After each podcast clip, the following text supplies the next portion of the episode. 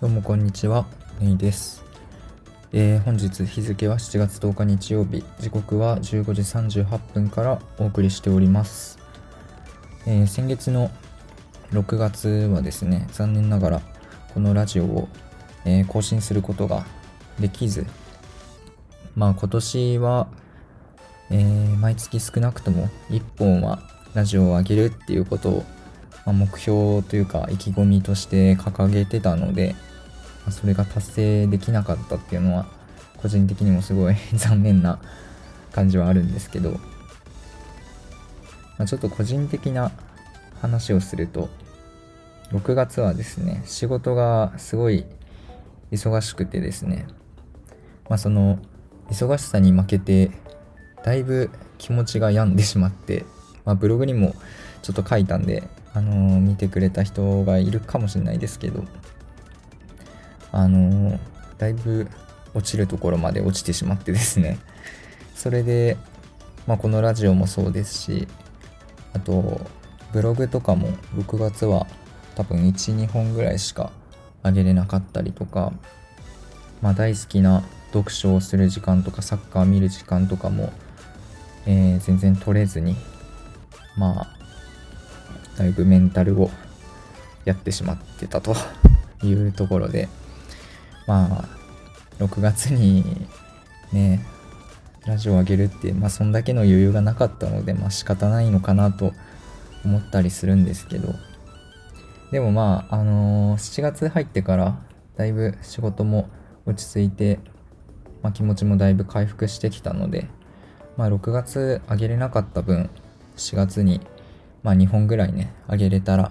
いいなと思ってます。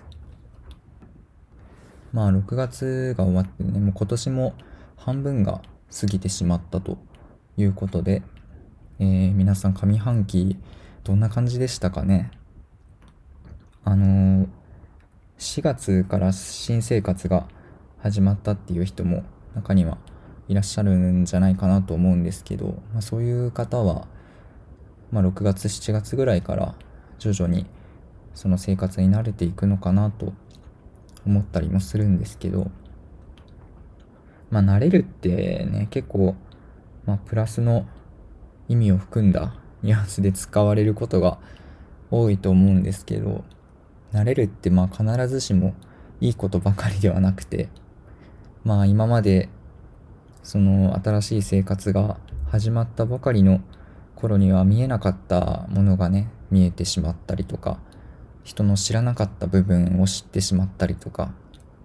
全然気にしなかったことを気にするようになってしまったりとかまあ慣れによってそういうまあ負の部分とかもいくつか出てくると思うんですけどまあそういうものに対してね僕がどうこう言えるものでもないっていうのはわかるんですけどまあ僕も6月そうだったようにまあ時間が経てば忘れられるってこともありますしまあ気にするときは思いっきり気にしてまあ人に話を聞いてもらったりとか自分で思いっきり考えて病んで病んでみたりとか まあそういう風に過ごすのが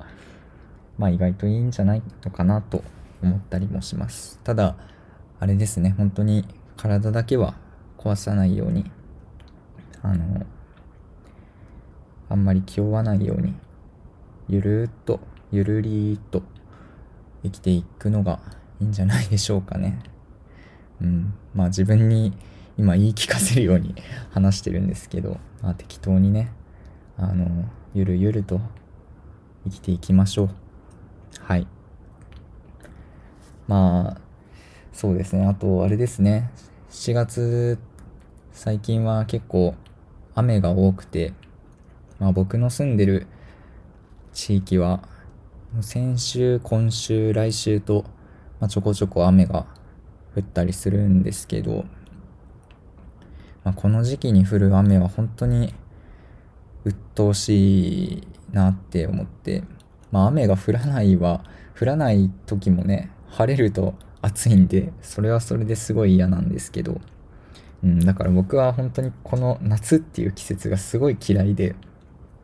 あの、どういう天気になろうと気分が良くないっていうのはあるんですけど。でその夏の中で僕が本当に一番嫌いなのが、まあ、雷なんですよ。あの小さい頃から今までもずっとそうなんですけど本当に雷が苦手であのまあ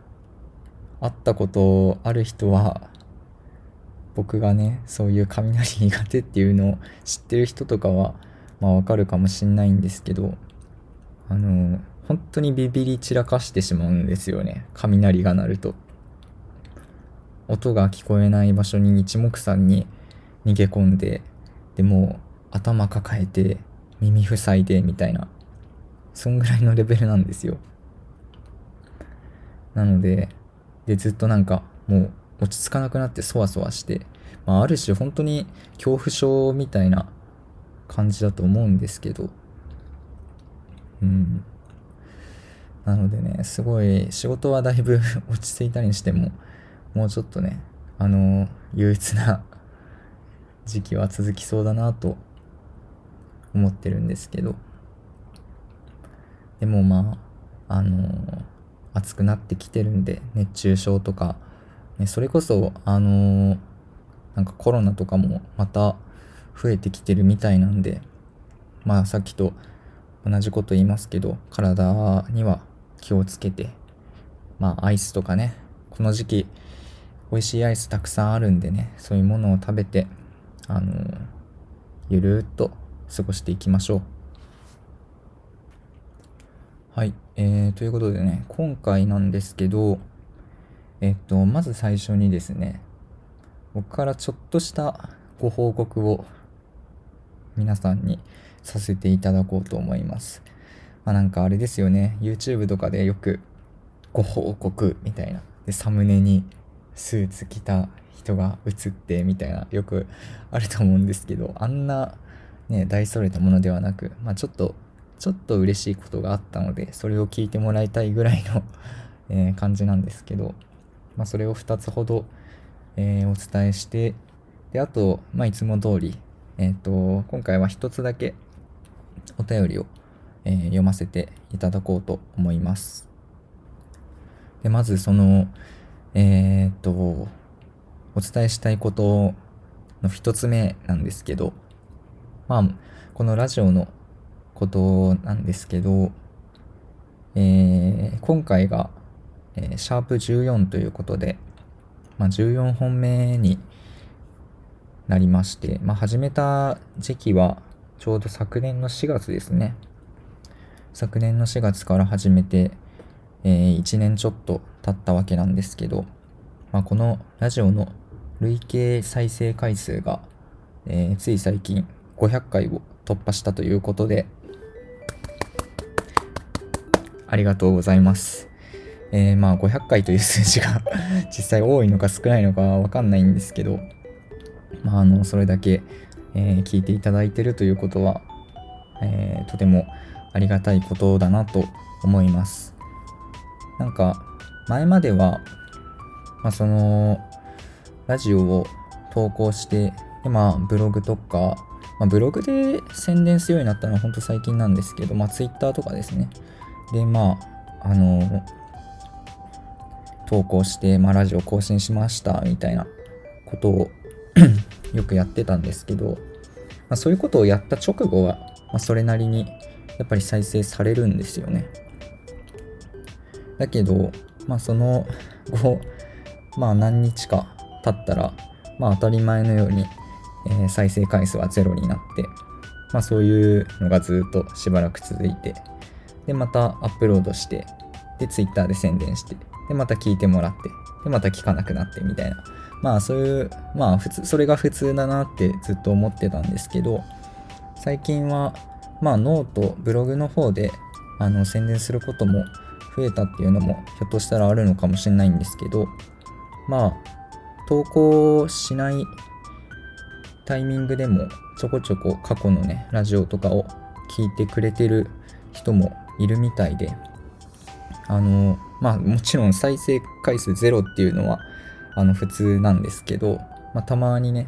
あの、突拍子もなく 再生回数がちょっと増えたりとか、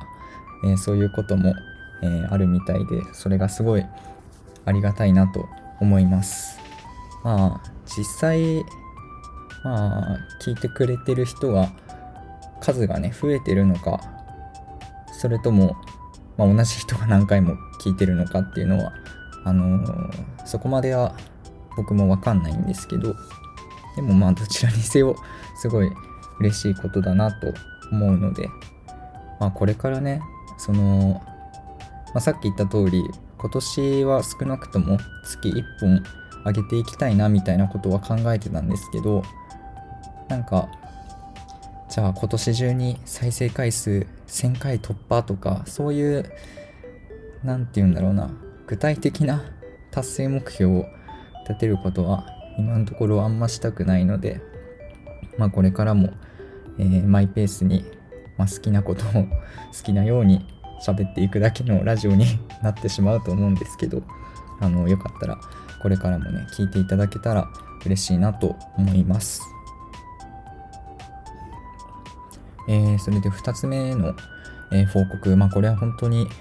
私事でしかないんですけど、えっと、おとといの7月8日に、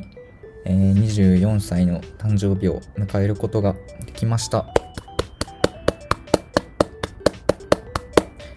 えー、おそらくですね、このラジオを聴いてる方の中にも、あの、おめでとうって、まあ、LINE とかでね、言ってくれた方がいると思うんで、えー、改めてありがとうございました。えー、まあ僕は結構まあその毎年1回来るこの誕生日っていうのがすごい苦手でまあなんか期待しちゃうんですよね。結構。今年はこの人に祝ってもらえるかなとかなんかあわよくば誕生日プレゼントとかもらえないかなみたいな。そういう期待をしてしまうんですけどまあ今年はあんまりそういう期待をすることもなくまあ、結構ね、さっき言った通り、6月仕事が忙しくて、まあ、それが終わって、まあ、結構ダラーってした日がしばらく続いてたので、まあ、そのダラーっとした感じで、まあ、あのー、誕生日を迎えたのは、個人的には、まあ、すごい良かったのかなと思ってます。まあ、24歳、あっという間ですね、本当に。もうだって、この間それこそそういう話をちょっとだけ友達としてたんですけど、もう来年は25になるっていう。で25ってね、死者誤入したらもう30じゃないですか。だからまあ、結構ね、年取るのが怖いなって思ったりもするんですけど、でもまあ、24歳はなんか意気込みとかそういう目標みたいなのは全然何も考えてないんですけど、まあ、なんでしょうね。もうちょっと大人っぽくというか、冷静に、あのー、ゆるっと ゆるっとですね、今日のテーマは。ゆるっと生きていけたらなと思います。まあ、あの、好きなことをね、やる時間を大切にして生きていけたらなと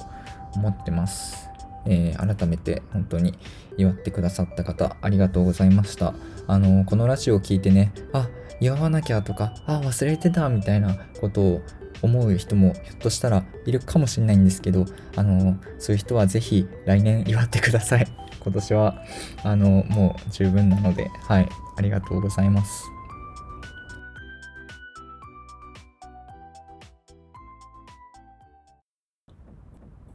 はい。ということで、えー、ここまでね、ちょっと、あのー、二つほど身の上話をしてしまったんですけど、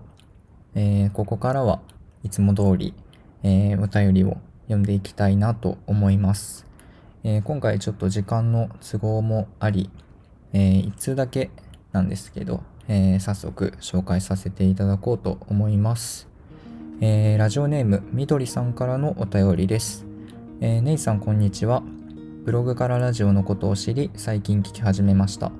えー、とても素敵な声で心地よいので通学時のお供になっています。えー、私はあと3ヶ月ほどで成人を迎えるのですが、その前にやっておいた方がいいことなどありましたら教えてください。ということで、えー、お便りありがとうございます。えー、その他にもですね、えこれからもネイさんのペースでブログやラジオの更新頑張ってください。楽しみにしています。というメッセージも、え一緒にいただきました。本当にありがとうございます。えこのみどりさんという方はですね、えー、まあ、どっちが先だったかはちょっと記憶曖昧なんですけど、えっ、ー、と、ノートの方で、えー、僕の書いた文章を読んでくださって、で、僕もみどりさんが書かれてる、え文章を、え読ませていただいて、でそこから、えノートとかツイッターとかインスタを、まあ、フォローしてくださり、フォローさせていただきみたいな、え感じになりました。で、まあ別になんかね、ここで、あの、宣伝っていう感じでもないんですけど、僕はこのみどりさんが書かれる文章がすごい好きなんですよ。あの、すごいなって思って。というのは、まあ、個人的な話になるんですけど、僕が書きたいって思っても書けないようなタイプの文章を書かれる方なんですね。あの詩というかそういう、まあ、僕結構自分のブログで、まあ、日記とかはももろそうですしあの、まあ、たまに詩っていうかまあ物語みたいなものを創作としてね書くことはあるんですけど基本的に自分のブログではあの直接的に何か伝える形が多いんですね。でもこのみどりさんが書かれる文章っていうのはあんまりそういう直接的に何かを伝えるっていう形をとってるわけじゃなくてあのまあ情景とかまあそういう何て言うんでしょうねうまいこと言葉を当てはめてでそういうものであの何かを伝えるっていう形をとっててこれがねすごい言葉の選び方とか並べ方がすごい上手だなっていうのを、えー、感じてで、まあ、僕も結構みどりさんが、えー、書かれる文章を読むのを楽しみに、えー、しているんですけどあのもし僕の今の拙いあの話で興味持っていただいた方はね、あの、読んでいただけたらいいんじゃないかなと思います。ちょっと、みどりさんの許可なしに勝手に宣伝してしまいましたけど、あの、僕はすごい、すごいなって思うので、うん。まあ、言葉をね、まず、こんだけ知ってるっていうのが、そこの時点でもうすごいなって思いますし、うんまあ、同じことの繰り返しになりますけどそれをまあ使い方とかもすごい綺麗だなって思うのででしかもすごいのがあれなんですよ。あの毎日更新されてるんですよねノートを。それがめちゃくちゃすごいなって思ってでしかもあのフォロワーの数もあの僕なんか比にならないぐらい多いのでまああのちゃんとねフォロワーに見合フォロワーの数に見合うぐらいのあのものだと思うんですけどうんそこはもう単純にすごいなって思いますね。あの めちゃくちゃ偉そうな言い方してしまったかもしれないんですけど。はい。えー、ということで、えー、ちょっとお便りの方に戻りますけど、えー、とても素敵な声で心地よいので通学時のお供になっていますという、えー、またお褒めの言葉をいただいて、えー、大変恐縮なんですけど、えー、この話も、まあ、どこかでしたことあるかもしれないんですけど僕はあの声を褒められるのが一番嬉しいんですね。あの顔とか外見とか能力とか褒められるよりも声が一番嬉しくて。まあ何でしょう。あの僕が一番言われる褒め言葉って字綺麗だねっていうのをめちゃくちゃ言われるんですけどでそれもすごい嬉しいんですよ。とても嬉しいんですけどまあ声がね僕自分の声あんま好きじゃないんででもまあ心地いいとか、まあ、すごい落ち着く声とか言ってくれる人がちょこちょこいるので、えー、そういうのはすごいありがたいなって思ってます。でしかも、まあ、通学時のねお供になっていますということで結構ねあのー、いらっしゃってその通学時とか通勤時とかあとはまあ寝る前とかにこのラジオを聴いてくれるっていう人がちょこちょこいるみたいでそれも本当に嬉しくて。まあ要は通学通勤あとまあ就寝とかってあのもう生活の一部じゃないですか。でその生活の一部にこのラジオを取り入れてもらってるっていうのがまあめちゃくちゃ嬉しいんですよ、まあ、恥ずかしいですけど正直。恥ずかしいなっていう気持ちもありますけどあとすごい恐れ多いなって思うんですけどでもすごい嬉しいです。で、えー、ちょっと長くなりましたけど私はあと3ヶ月ほどで成人を迎えるのですがその前にやっておいた方がいいことなどありましたら教えてください。ということで、え、これを見た時いやまだ成人じゃなかったんかいって 思っちゃいましたけどね正直。あのノートとかで記事読んでる感じ。うん成人まだ二十歳未成年でこんな文章を書けるんだこんな言葉知ってるんだっていうのがうんすごいなって、まあ、褒めてばっかりになっちゃってますけどいやすごいっすねまあ逆にねあのー、未成年だからこそこういうの書けるみたいなところもひょっとしたらあるのかもしれないですけどうん。いや、すごいですね、本当に。えー、まあ、成人を迎える前にやっておいた方がいいことを、まあ、ちょっと僕の方でいろいろ考えさせていただいたんですけど、まあ、どちらかというと、なんか、あれですね、二十歳までにやっておいた方がいいことというよりは、まあ、学生のうちにやっておいた方がいいことをまあ、ちょっと、えー、お話できたらなと思うんですけどもちろんあくまで個人的な、えー、考えになるんですけど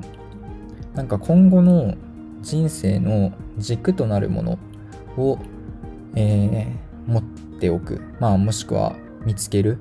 っていうのがすごい大事なんじゃないかなと思います。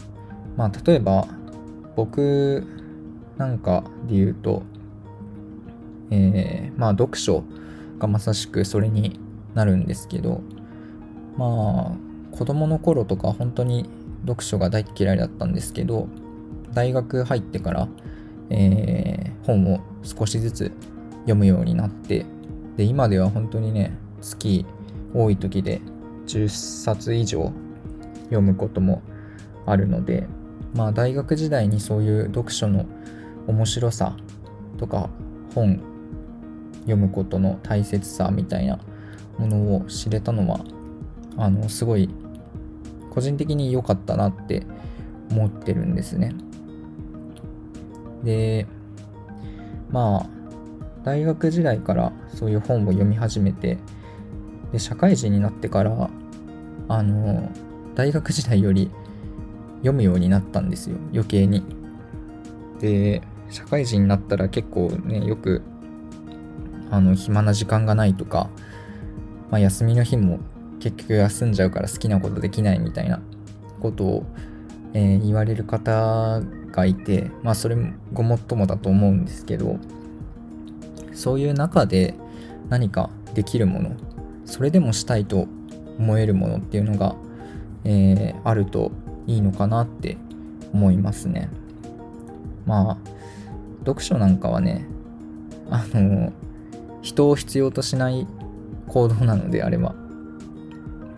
行動っていうか、まあ活動っていうか、なので、まあ僕なんかあんまり人と遊んだりすることないですけど休みの日とか、まあ、職場の休憩時間とかはずっと本読んでたりとか。でそういう、まあ、一人でいる時にできるものを持っておい持っておくっていうことが僕にとってはすごい救いというかあの良かったなって思う部分なので。まあ別に一人でできるものじゃなくてもいいと思うんですけど、まあ、今後の軸になるものを、えー、見つけれたらいいんじゃないかなって思いますね。うんまあ、それこそみどりさんとかはもしかしたらそれがもう見つかっててで まあ例えばブログとかもねまさしくそういうものなのかもしれないですけどまあ別に一つである必要はないと思いますし、まあ、むしろあればあるだけあのいいと思うのであのそういうものを探してみたらいいんじゃないでしょうかね。うん。まあ探すっていうのもねあの、まあ、そういうエネルギーがあればもちろん探すっていうことをすればいいと思うんですけどまあなかなかそんなエネルギーがないっていう場合であれば、まあ、なんか自然とふらっと現れたりすることもありますからね。うん、僕も本とかはどちらかというと、まあ、本読みたい読めるようになりたいって思ってた部分はありますけどまあいつか確かどっかで話したと思うんですけどまあ高校時代に国語の授業で出会った物語がきっかけで読むようになったみたいな結構そういう偶然の出会いみたいなものもあると思うんで、まあ、そういうものをなるべく逃さないような、まあ、アンテナを張っておくっていうことが結構大事なのかなと思ったりもします。まあみどりさんとかはねブログとか見る限り結構感受性が豊かな方なんじゃないかなって、まあ、勝手に 思ってるんですけど、まあ、そういう方は結構ね日頃からアンテナ張ることも多いと思うので、まあ、自分が今後の人生で大切だと思えるもの、えー、落ち込んだ時とかしんどい時とかでも、まあ、そばにいてくれるものとかを見つけるのがいいんじゃないかなと、えー、勝手ながら思いました。まあ、他にもね、もっと抽象的なことであれば、まあ、学生を、学生時代を楽しむとかね、あのまあ今ちょっとまたコロナ増えてますけど、あの旅行行くとか、そういうことはありますけどね。うん。まあ、あとは、あれですかね、これもありきたりですけど、まあ、こういう関係を作っていく、作っておくっていうのが、やっぱ大事なのかなって思って、僕は逆にそれがあんまりできなかったんですけどまあ大人になればねあの正直友達とかはやっぱ減ってくんでどんどん仲良かった人と会わなくなったり連絡も取らなくなったりっていうことが、まあ、多くなってくんでまあ別に数はそんな必要ではない、まあ、必要ではないっていうか、まあ、数よりも、まあ、質っていうかその関係性っていうのがやっぱり大事だと思うんですけどそういった友達とかを、えー、持っておくっていうのが大事かなと思います。なかなかねまあ社会人になってからももちろんいろんな人と出会いますし、まあ、その中で、えーまあ、友達だったりとか恋人だったりとかそういう人と出会う場面も、まあ、あるかとは思うんですけど、まあ、恋人は別としてなんか大人になってから友達ができるってあんまり僕個人としてはなくてあの何て言うんでしょうね。大人になって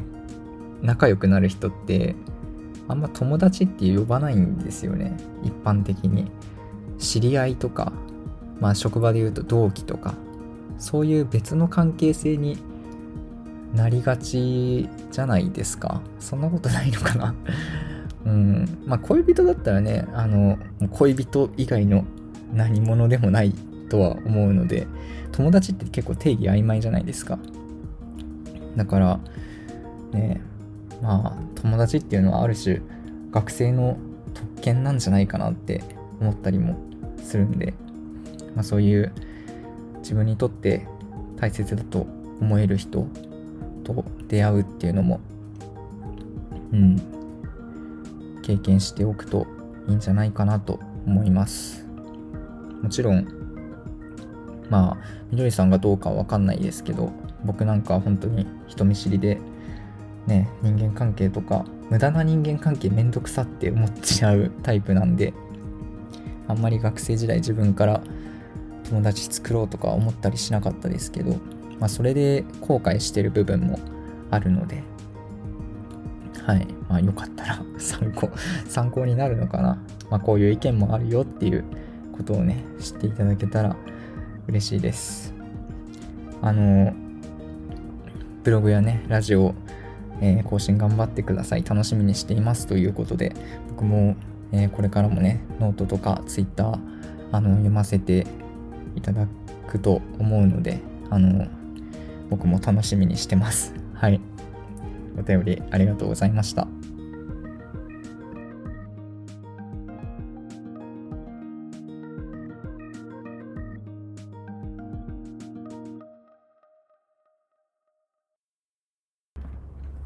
はい。ということで、